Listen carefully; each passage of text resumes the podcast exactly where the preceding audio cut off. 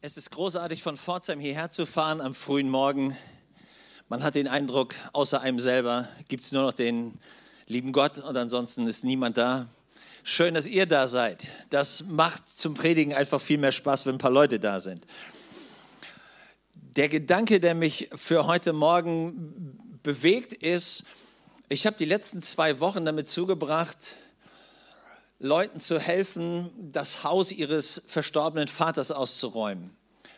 Und es ist total spannend, wenn man das macht, weil die Kinder hatten so ein besonderes Bild von ihrem Vater, haben sie mir auch erzählt. Und dann haben wir angefangen, die Schränke auszuräumen. Und dann war spannend, was da alles zum Vorschein kam. Und je länger das ging, desto eigenartiger wurde das Bild des Vaters, das die Kinder eigentlich von ihm hatten. Man zog Kassetten und Videos und Zeug raus, von dem man gar nicht dachte, dass er es gehabt hätte.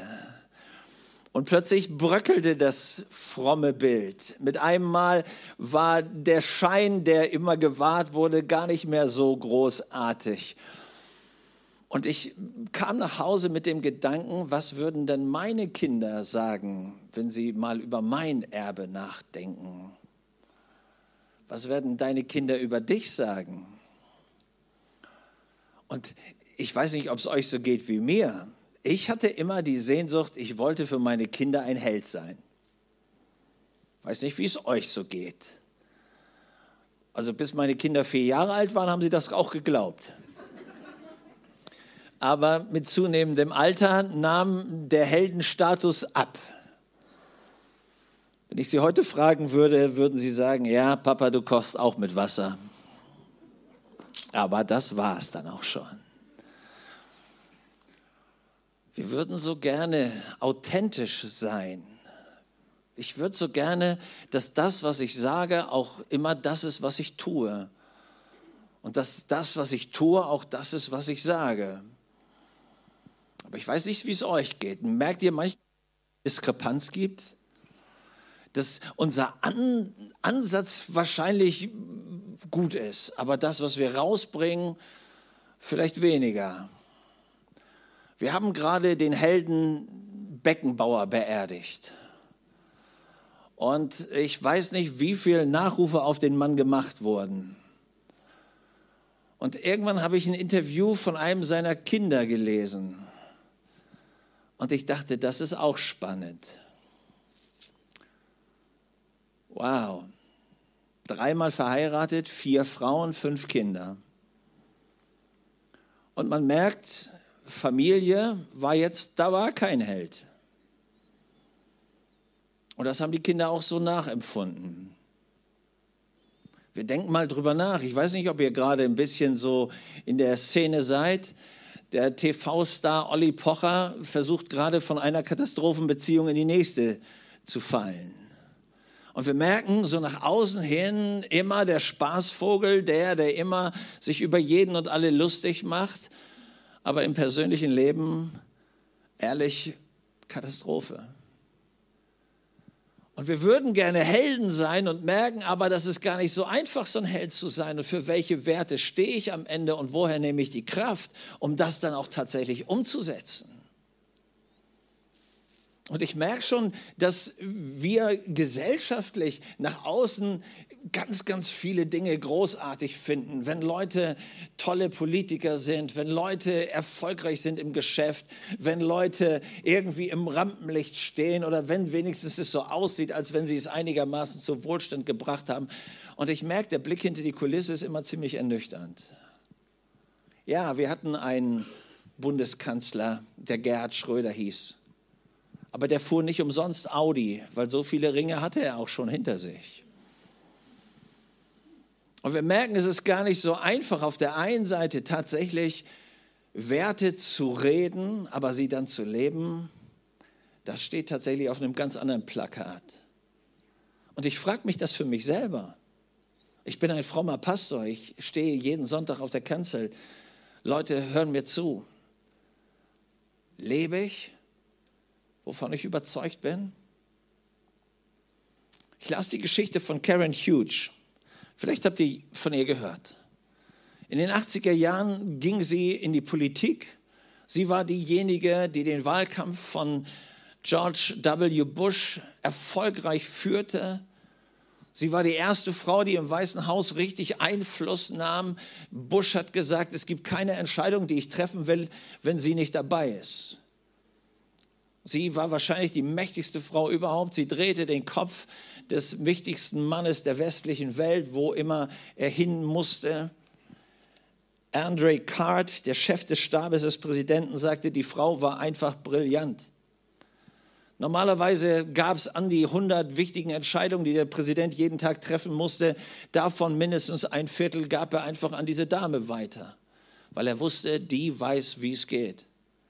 Und jeder mehr oder weniger wichtige Politiker in der westlichen Welt kannte die Dame, weil bei jeder Besprechung saß sie da. Dabei war sie weder der Vizepräsident noch sonst irgendwer. Sie war einfach nur die rechte Hand.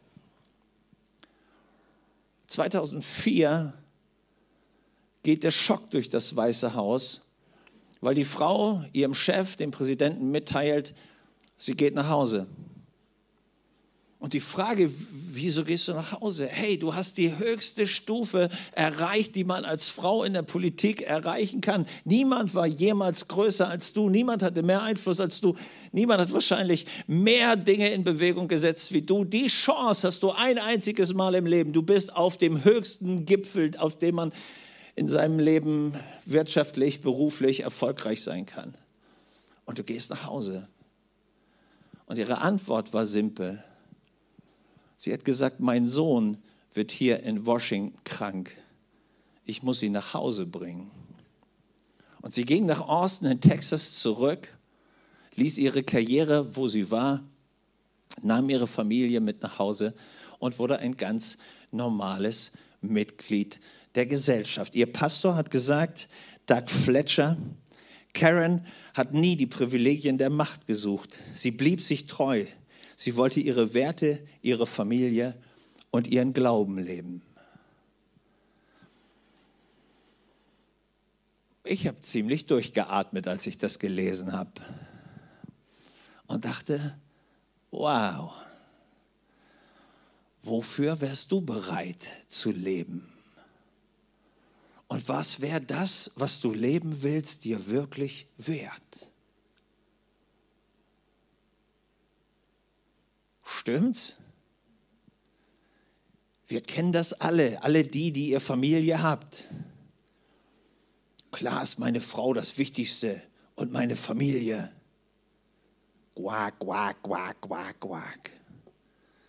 Und die Wahrheit ist, du lebst deine Karriere. Die Wahrheit ist, du verwirklichst dich selber. Die Wahrheit ist, zuerst komme ich und dann kommt eine Weile gar nichts und dann komme ich nochmal und dann kommt wieder nichts und dann komme ich zum dritten Mal und dann vielleicht kommt irgendwer. Weiß irgendeiner, worüber ich gerade rede? Denk mal tief nach. Und ich habe mich gefragt, was sind denn tatsächlich Helden des Lebens? Und ich habe ein Ehepaar in der Bibel gefunden, die mich begeistern. Die beiden heißen simplerweise Josef und Maria, wie sonst.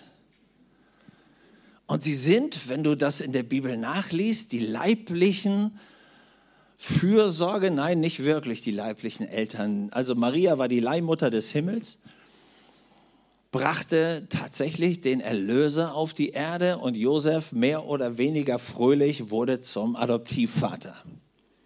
Über diese zwei Leute habe ich nachgedacht.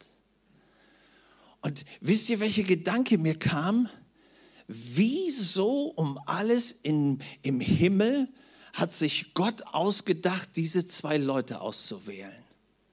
Was war an diesen zwei Leuten so mega besonders, dass er dachte, also wenn ich irgendwem meinen Sohn vom Himmel anvertrauen würde, dann genau diesen zwei Leuten?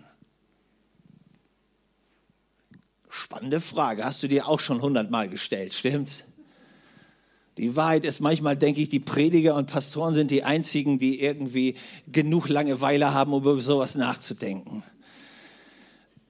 Ich habe angefangen, darüber nachzudenken. Und ich habe versucht, mir diese Maria vorzustellen. Und ihr wisst alle, es heißt, sie war verlobt mit Josef, der war Zimmermann. Ähm, es wird extra betont, sie war Jungfrau. Das war damals so üblich. Man war verlobt, dann war man ein ganzes Jahr lang getrennt von Tisch und Bett um rauszukriegen, passt es oder passt es nicht. Und wenn man nach dem Jahr sich einigermaßen einig war, ging man zum Priester, der hat einen dann gesegnet und das ganze Dorf war anwesend, um diesem Bund dann auch beizuwohnen. Und jeder wusste, okay, die beiden sind jetzt miteinander offiziell verheiratet. So lief das. Sie waren in dieser Verlobungsphase. Sie hielten sich an die damals üblichen jüdischen Gesetze. Es war alles cool. Das war so ein Vorzeigepärchen wahrscheinlich. Und eines Tages bricht der ganze Laden zusammen. Versuch dir vorzustellen, du bist gerade fröhlich zu Hause. Und mit mal erscheint ein Engel bei dir. Nein, nicht der Pastor kommt zu Besuch, wirklich ein Engel. Es Riesenlicht. Ich stelle mir das spannend vor, wenn so ein Wesen aus dem Himmel, direkt aus der Gegenwart Gottes, auf die Erde kommt was das für eine, was das für eine Wirkung hatte, wie die Atmosphäre sich ändert. Und das ist der erste Schock, den du verarbeiten musst. Und dann kommt der zweite. Dieser Engel sagt zu dir, ähm, ich wollte dir Bescheid sagen, schöne Grüße vom lieben Gott. Der hat einen Plan für dich. Leute, spätestens da wäre für mich der Punkt gewesen, aus dem Haus zu rennen. Stell dir mal vor, was das bedeutet. Und jetzt kommt, das ist der dritte Schock, dieser Engel sagt zu dir, der liebe Gott hat beschlossen, dass du ein Kind kriegst. Und das soll der Retter der Welt sein, der Messias. Also wenn du in der damaligen Zeit gelebt hast, dann wusstest du, diese Ankündigung spätestens wird dein ganzes Leben zu Klump hauen. Schwanger sein, nicht verheiratet und dann noch vom Heiligen Geist, das musst du mal jemandem erklären. Never, ever. Und das Verrückte für mich an dieser ganzen Geschichte ist, sie weiß genau, damit setzt sie ihr gesamtes bisheriges Leben aufs Spiel. Josef wird das nicht verkraften, ganz sicher nicht. Danach braucht sie aber auch nie mehr ankommen, um irgendeine andere Ehe für sich in Anspruch nehmen zu wollen, weil sie ist geächtet und durch damit.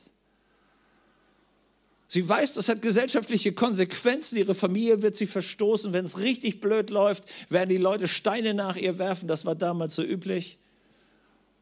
Ihr Leben ist damit, wie sie es kannte, in ihren Begrenzungen, in ihren Sicherheiten rum.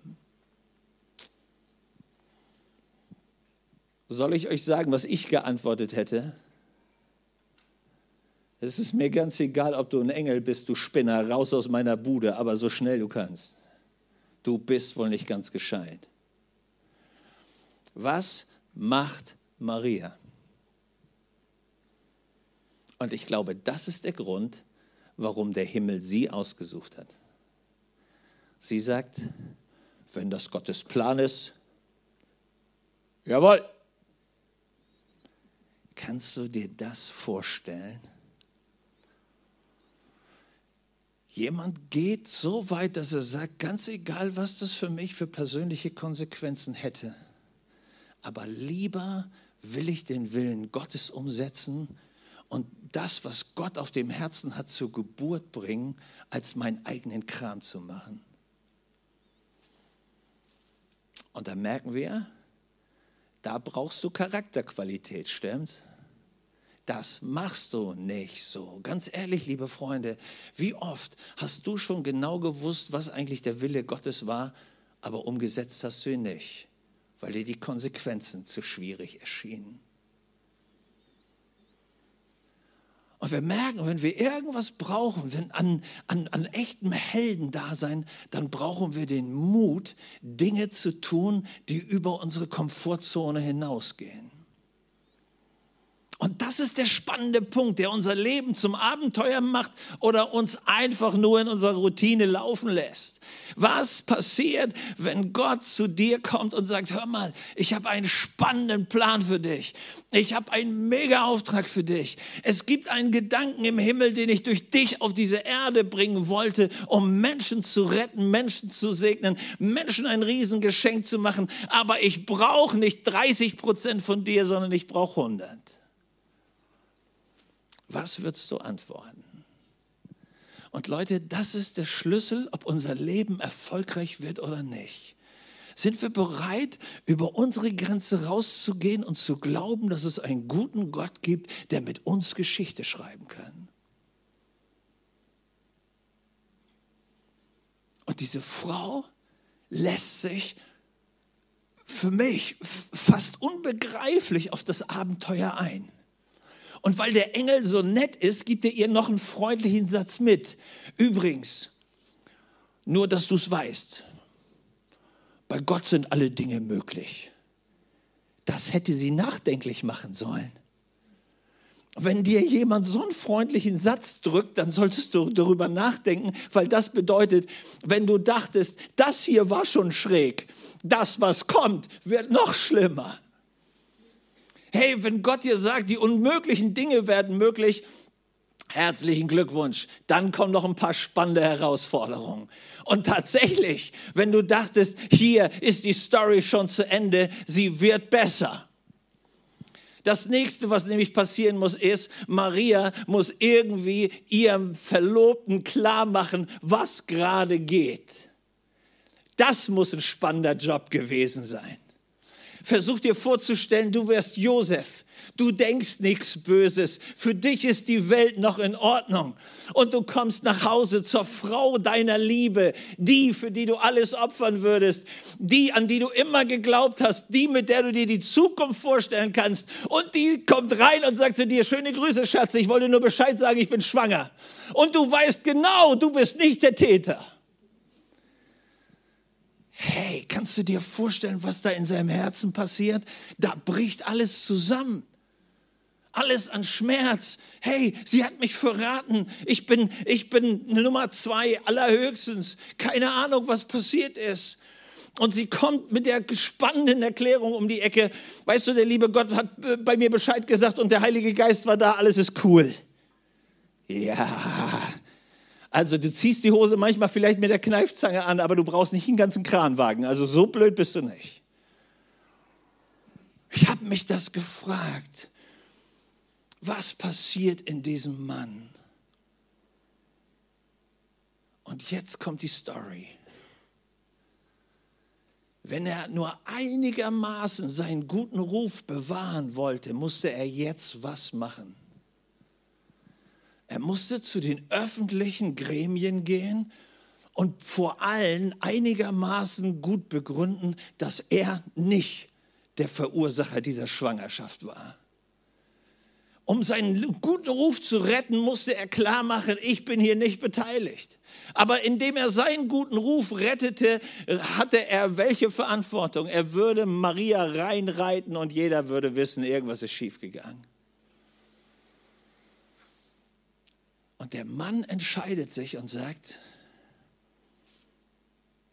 ich habe keine Ahnung, was da gerade läuft, aber nie im Leben würde ich die Frau meiner Liebe reinreiten. Lieber nehme ich die Schuld auf mich. Lieber gehe ich heimlich. Und das wäre wie so ein Schuldbekenntnis gewesen. Er verpieselt sich. Er hat die Verantwortung und nicht übernommen und ist abgehauen. Lieber hätte er seinen Ruf bis auf, das, auf die Grundfeste ruiniert, als die Frau seiner Liebe in die Bedrohung zu bringen. Wow. Ey, wenn einer Charakter hatte, dann hatte der Bursche Charakter. Und ich glaube, das war einer der Gründe, warum Gott diesen Mann ausgesucht hatte, weil er sah Qualität in ihm, die bereit war, weit über die persönliche Schmerzgrenze zu gehen und sich zu opfern, um in der Liebe den anderen zu schützen und ihn satt zu machen. Meine Freunde unter uns, Ladies, wer wäre gerne mit so einem Mann verheiratet, der bereit ist, alles zu geben, nur um dich zu schützen? Und wir merken schon, hey, das kommt nahe an Heldenstatus ran. Stimmt's? Leute, ganz ehrlich, alle die, die ihr schon länger als zwei Jahre verheiratet seid, wie oft kommt die Herausforderung zu sagen, ich muss mein Ego runterschlucken, um dem anderen was Gutes zu tun? Und wie oft erlebst du dich, dass du sagst, nee, das ist mein Recht. Hey, hol die Puschen, ich bin der Chef. Und wir merken von wegen, die Liebe macht zuerst den anderen satt. Von wegen, ich bin bereit, dir in Liebe zu dienen. Von wegen, ich bin sogar bereit, das Opfer zu geben, auch wenn ich gar nicht schuld bin trotzdem in uns und unsere Liebe zu investieren. Als erster die Vergebung zu suchen. Als erster derjenige zu sein, der sagt, Schatz, völlig egal wie es war, aber du bist so wertvoll, ich will nicht miteinander diesen Schlaf suchen und den Streit im Raum stehen lassen. Und wir merken schon, hey, das braucht Qualität. Stimmt's? Wie oft erinnere ich mich, dass ich in meinem Bett gelegen habe und gedacht, ha! wenn sie kommt, um sich zu entschuldigen, ist alles cool. Aber die Wahrheit war, beim Streit braucht es mindestens zwei. Hast du dir das schon mal überlegt? Das ist cool, oder? Und es ist nicht eine Frau, die alleine vor dem Spiegel steht, denn hat sie schon zwei. Nein, nein, du bist beteiligt. Und wir merken, wow, es braucht Stärke, um tatsächlich zu vergeben. Und es braucht noch mehr Stärke zu lieben, selbst wenn der andere schuldig ist. Und dieser Josef kriegt das hin. Und irgendwann kommt die Auflösung. Der Engel kommt glücklicherweise bei ihm vorbei und sagt, hör mal, mein Freund, es ist wirklich, wie sie gesagt hat. Und Josef kriegt den Aufforderung des Engels, schnappt die gute Dame, die mittlerweile schwanger ist, geh mit ihr zum Priester, das wird ein Gang nach Canossa, das wird richtig peinlich. Und da bricht dieses Jahr der Verlobung und jeder wird wissen, irgendwas ist schiefgegangen, dass die jetzt heiraten müssen. Sagt dem ganzen Dorf, Gemeinschaftsvolk, hey, wir müssen heiraten, ist jetzt wichtig. Und du weißt genau, danach wird jeder im Dorf tuscheln und dein guter Ruf ist ruiniert und die Sprüche werden kommen und vielleicht auch noch Mobbing und du sagst dir, ist mir ganz egal. Diese Liebe ist so kostbar, dass ich bereit bin, alles zu bezahlen. Verstehst du, warum Gott diesen Josef aussuchte? Weil dieser Mann Charakterqualität hatte, die krachte. Da war jemand, der der weit über seine Grenze hinausgehen wollte, um zu lieben und den Plan Gottes umzusetzen.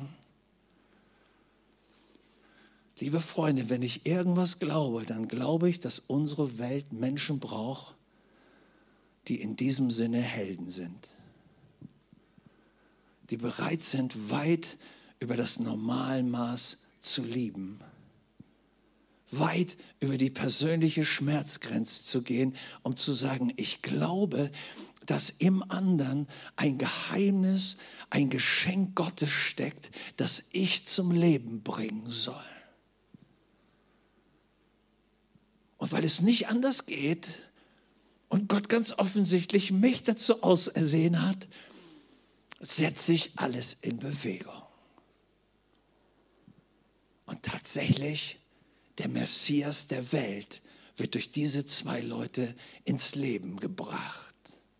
Lass mich dich das fragen. Was glaubst du, hat Gott an Traum in dein Herz gelegt, dass er durch dich freisetzen will? Warum glaubst du, hat Gott diesen Traum, diese Vision, diese, dieses Feuer, diese Leidenschaft in dein Herz gesetzt? Weil er daran glaubt, dass du es mit seiner Hilfe umsetzen kannst, um tatsächlich dein Umfeld mit dieser Liebe Gottes zu berühren. Gott nahm diese zwei Leute und die gingen durch richtig spannende Zeiten. Und du hörst nicht einmal, und ich habe die Texte angeguckt, im Markus, im Matthäus, in Lukas, wo auch immer, du hörst nicht ein einziges Mal, dass da steht, und Maria betete, Gott, du kannst mich mal an meiner schönsten Seite. Du bist wohl nicht gescheit. Wie konntest du mir das nicht ein einziges Mal? Sondern alles, was du hörst, ist, dass sie sagt, Herr, ich glaube an deine Bestimmung und ich werde deine Bestimmung durchbringen. Weiß nicht genau, wann du das letzte Mal so, so, ein, so, ein, so eine Reise gemacht hast. Sie war im achten Monat und sie geht 120 Kilometer durch Wüste und über Gebirge, um mit ihrem Mann in Bethlehem zu sein, wo die, wo die große Volkszählung war. Weiß nicht genau, wann du das letzte Mal 120 Kilometer auf dem Esel zugebracht hast. Wow. Leute, die ehrliche Wahrheit ist, der gute Josef hat sie nicht aus Spaß mitgenommen. Maria war gar nicht in Bethlehem ansässig. Eigentlich hätte der gute Josef da alleine hingehen müssen, weil er war derjenige, der aus Bethlehem kam. Warum hat er sie mitgenommen? Weil er wusste, wie gefährlich das war, sie in Nazareth alleine zu lassen. Und dann sind die in Bethlehem, in seiner Heimatstadt, da war seine ganze Sippe ansässig. Bei wie vielen Leuten hat er eine Wohnung gekriegt, um da zu übernachten? Genau. Niemand wollte diese Familie auch nur mit, einem, mit, einer, mit einer Zange anfassen, weil die waren sozial geächtet. Das Einzige, wo die übernachten konnten, war irgendeine so Karawanserei, irgendwie so ein Schuppen mit den Viechern. Aber sie gingen trotzdem durch. Es konnte ihrer Beziehung nicht schaden. Das schmiedete sie zusammen. Sie waren bereit, diesen Preis zu bezahlen, weil es gab einen tiefen Traum. Gott hat etwas in uns hineingelegt, was er durch uns zur Geburt bringen will. Und völlig egal, kostet es mich, was es wolle, ich werde den Plan Gottes umsetzen. Hey, Darf ich dich was fragen, was brennt in deinem Herzen? Wovon du glaubst, dass Gott es wie sein Traum in dich hineingelegt hat. Wenn es das gibt, hey, lass dich nicht davon abhalten. Gott wird die Wege vorbereiten, dass es funktioniert. Als der gute Josef mit Maria am Ende aufgrund dieses wahnsinnigen Königs, der alle Kinder umbringen ließ, weil er Angst hatte vor irgendeinem König, der neben ihm hochkommen konnte. Als sie nach Ägypten gingen, hatte Gott schon längst die Vorbereitung getroffen. Da waren vorher diese Männer aus dem Morgenland gekommen, die sogenannten Weisen, die hatten wertvolle Geschenke mitgebracht und damit war die Finanzierung der Flucht und auch des Lebens in Ägypten versorgt. Wenn Gott dir einen Auftrag gibt, wenn Gott dir eine Vision gibt, dann gibt er dir auch die Mittel und die Kraft, um das umzusetzen. Die Frage, die alles in den Schatten stellt, ist die Frage, die in der Antwort von Maria liegt. Die Frage an dich ist, willst du? Kannst du dir vorstellen, dass Gott mit deinem Leben was Großes machen kann? Und bist du bereit zu sagen wie Maria, Herr, mir geschehe nach dem Wort des Herrn. Das entscheidet, ob du am Ende deines Lebens resümieren kannst, es war langweilig und es blieb langweilig. Ja, wir hatten unser Häuschen und wir hatten unser Auto mit diesem Liedchen Stern, auf den ich schaue. Alles war irgendwie cool. Aber wenn ich ehrlich bin, den Plan Gottes habe ich nicht verwirklicht. Wenn ich ehrlich bin, Gott in seiner Größe habe ich nie gesehen. Wenn ich ehrlich bin, kann ich meinen Kindern vielleicht ein nettes Scheckbuch hinterlassen, aber wirkliche Lebensqualität, echtes Erleben Gottes, kein Plan. Was wird es sein, was du an Wert weitergeben wirst? Ich wünsche mir, dass man von dir sagen wird, diese Leute waren mutig genug, Gottes Träume zu träumen. Diese Leute waren mutig genug, Gottes Vision denken zu können. Und sie waren hingegeben genug, das tatsächlich auch in den Alltag und in die Praxis reinzukriegen. Wow. Ich glaube, wir haben eine unglaubliche Berufung, jeder Einzelne. Und ich wünsche dir heute Morgen, dass du tief in dein Herz reinhörst und sagst, Gott, was ist wirklich unsere Bestimmung? Ich wünsche dir, dass du das als Ehepaar wieder tust, wenn du heute mit deinem Ehepartner am Tisch zu Hause sitzt oder wenn ihr als Familie irgendwo seid und ihr sagt, hey Leute, was glaubt ihr ist der Auftrag, die Berufung, der Traum, den Gott uns gegeben hat, den wir freisetzen wollen. Es ist so gut, als Kirche darüber zu träumen und zu sagen, Gott, was ist der Traum, den du uns gegeben hast, den wir für Bad Kreuznach träumen sollen, wo du uns Ressourcen, Möglichkeiten, Kräfte geschenkt hast, die wir freisetzen können. Ich schließe mit, dieser, mit diesem großartigen Lebensbericht. Ich, als ich ihn zum ersten Mal gelesen habe, hat er mich fasziniert. Der Name des Mannes ist Bill Havens. Er und sein Bruder, sie gehörten zur nationalen Elite und sie waren Kanuten. Das lag einfach daran, dass vor ihrer Haustür ein Riesensee war und die Jungs nichts anderes getan hatten, ihr Leben lang, als in irgendwelchen Kanus hoch und runter zu paddeln. Und irgendwann hatten sie begriffen, dass das nicht nur Spaß macht, sondern dass sie auch gut sind darin. Und sie trainierten sich gegenseitig. Und irgendwann kam 1924 in Paris die Olympiade und man hatte eine Disziplin ganz neu dazu gemacht, nämlich Vierer Kanadier. Und die beiden Jungs hatten sich qualifiziert und sie wussten, sie werden auch im Einzel die Goldmedaille holen. Und sie waren die Cracks schlechthin. Und jeder, bevor es nach Paris ging, hatte sich schon auf dem Zettel, die holen garantiert die Goldmedaillen. Bill Havens war 29 Jahre alt, sein Bruder 21. Im Juli sollte die Olympiade stattfinden. Und im Juli sollte auch sein erstes Kind zur Welt kommen, denn seine Frau war schwanger und das war der ausgerechnete Termin. Und mitten in all die Euphorie war ihm plötzlich klar, entweder Goldmedaille oder zu Hause bei seiner Frau sein und die Geburt seines ersten Kindes nicht verpassen und sein Versprechen einhalten. Ich bin bei dir in den guten und in den nicht so guten Zeiten. Und er wusste, er muss eine Entscheidung treffen. Was soll ich machen? Und natürlich haben ihm alle zugeraten und gesagt, ey, ihr kriegt bestimmt noch ein paar Kinder, aber hey, Olympiade, ein einziges Mal die Chance, du kannst die Goldmedaille holen. Und er entschied sich, zu Hause zu bleiben. Die Kumpels gingen nach Paris holten nicht nur die Goldmedaille im Vierer, sondern noch fünf weitere Goldmedaillen.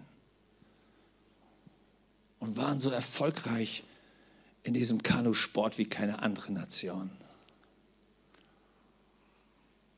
Und um dieses Dilemma groß zu machen, bekam die Frau von Bill Havens ihr Kind vier Tage nachdem Olympia schon vorbei war.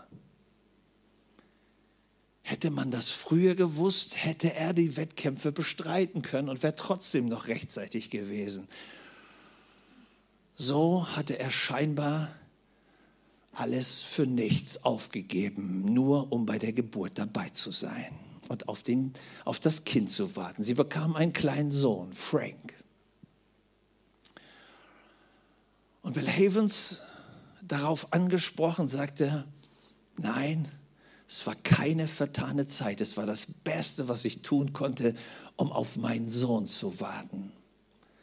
Wenn du denkst, die Geschichte ist vorbei, jetzt kommt der Clou an der Geschichte. 1922, 1952, 28 Jahre später, gewinnt Frank Havens die Goldmedaille im 10.000 Meter Sprint und im 5.000 Meter. Der Sohn geht nach Helsinki und wird einer der Stars und schreibt im Telegramm, Dad, ich wollte dir sagen, ich habe gewonnen. Ich bringe dir die Goldmedaille mit nach Hause, die du verloren hast, weil du auf mich gewartet hast. Aber für dich bringe ich zwei, dein Sohn Frank. Das hat mich tief berührt.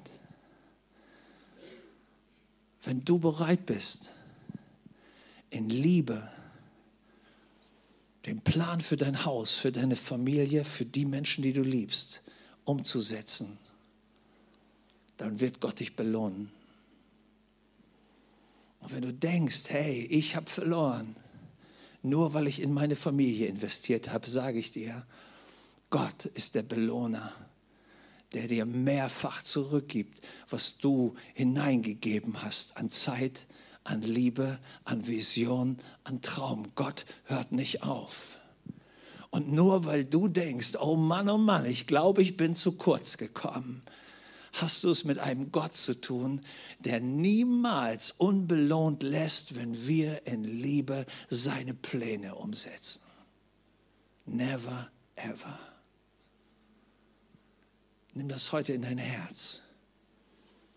Du arbeitest mit jemandem zusammen, der sich von dir nicht im Geben schlagen lässt. Gott ist im Geben zehnmal besser, wie du es je sein kannst. Und wenn wir entdecken, wir investieren in seinen Plan. Wenn du deine Ehe von Gott geschenkt bekommen hast, dann investier. Das ist sein Plan. Wenn du Familie hast, dann investier in diese Familie. Es ist sein Plan. Wenn Gott dir Menschen anvertraut hat, dann investieren diese Leute. Das ist sein Plan. Und wenn Gott dich in eine Gemeinde gestellt hat, investier in diese Menschen, investier in diesen Gedanken. Es ist Gottes Plan und er wird es nicht unbelohnt lassen. Wäre eine gute Stelle gewesen, um Amen zu sagen.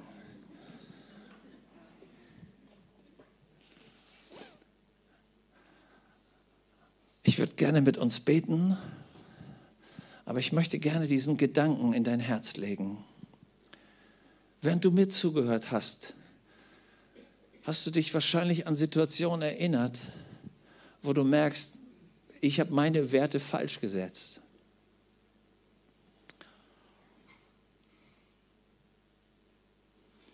Vielleicht war ich nicht wirklich der Papa, die Mama, Vielleicht war ich nicht derjenige, der ich hätte sein sollen.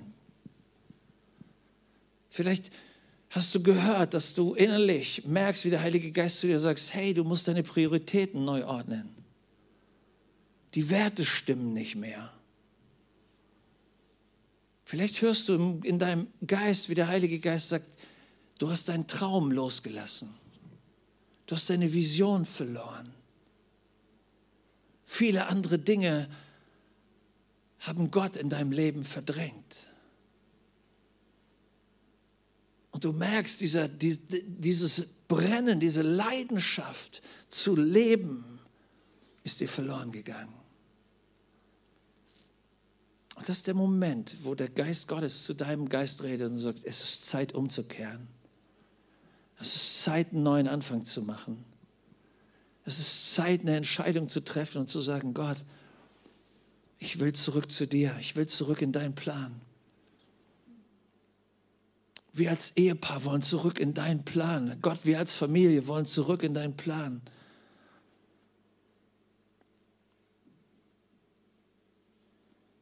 Und ich glaube daran, dass Gott diese Entscheidung, die du jetzt in deinem Herzen triffst, dass er die belohnt. Und dass er ganz neu, wie als wenn eine Tür aufgegangen ist, der Segen Gottes zurückfließt in dein Leben.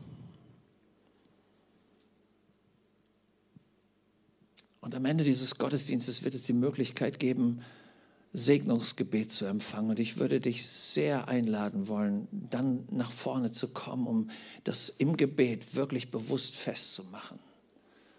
Zu sagen, Gott, ich habe dein Reden verstanden und ich merke, ich will dafür mein Herz öffnen und ich will einen Unterschied machen und es soll Veränderung reinkommen. Herr Jesus, und so danke ich dir für diesen Gottesdienst. Ich danke dir für deine, für deine Botschaft. Ich danke dir für dein Reden. Ich danke dir, dass du zu unserem Herzen sprichst. Und wir merken, da setzt sich so eine Sehnsucht in uns frei, dich ganz neu in unserem Leben, in unserem Alltag zu haben, dich neu in unserer Lebensmitte zu haben, dich neu mit deinen, mit deinen Zielen und deinen Vorstellungen in unser Leben hineinzubekommen.